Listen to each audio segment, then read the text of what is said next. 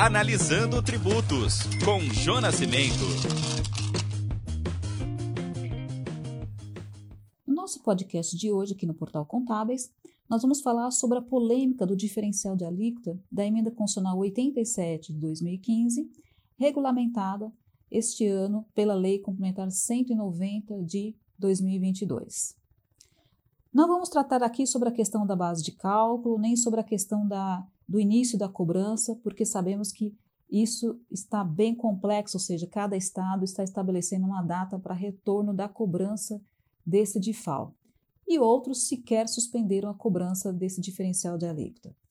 O que, eu, o que a gente recomenda é que o contribuinte fique de olho nos comunicados é, publicados pelos estados. Já, já temos vários estados que publicaram os comunicados tratando da data de retorno da cobrança desse diferencial de alíquota. Tirando isso, vamos falar sobre a questão de quem tem que recolher esse diferencial de alíquota. A Lei Complementar 190 de 2022 é decorrente do, do, do projeto de lei 32 de 2021. Essa lei complementar ela alterou a lei complementar, 100, é, a lei complementar 87 de 96, que é conhecida Lei Candir, então, se aplica às empresas uh, que não estão no Simples Nacional ou às empresas que não superaram o sublimite, ou seja, as conhecidas empresas do regime periódico de apuração. Mas como é que fica a questão das empresas do Simples Nacional? Será que as empresas do Simples Nacional estão contempladas pela cobrança desse diferencial de alíquota? Bom, existe um projeto de lei em andamento, o projeto 33 de 2021, que prevê a alteração da Lei Complementar 123 de 2006, para que os estados possam, então, cobrar esse diferencial nas operações destinadas a não contribuintes, também das empresas optantes pelo Simples Nacional.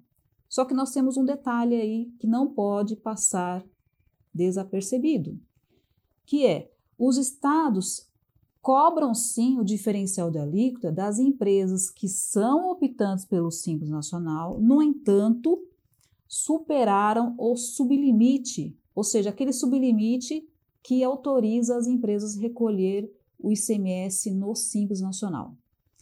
Ah, o sublimite no ano de 2022 para recolhimento do ICMS no Simples Nacional é de receita anual de até 3 milhões e 600 mil reais. Isso vale para todos os estados, inclusive o Distrito Federal. Então, fique atento.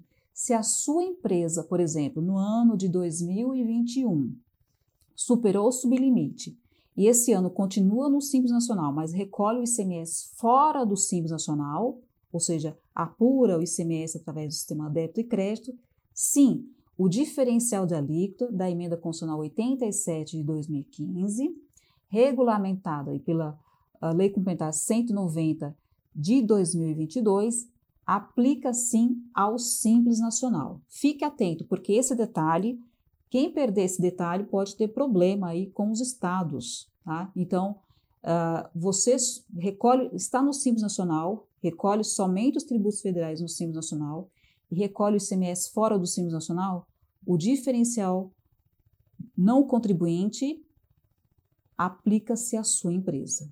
Jô Nascimento para o Portal Contábeis, alertando você sobre a cobrança do diferencial da alíquota para as empresas do Simples Nacional que superaram o sublimite. Acompanhe mais notícias em contábeis.com.br.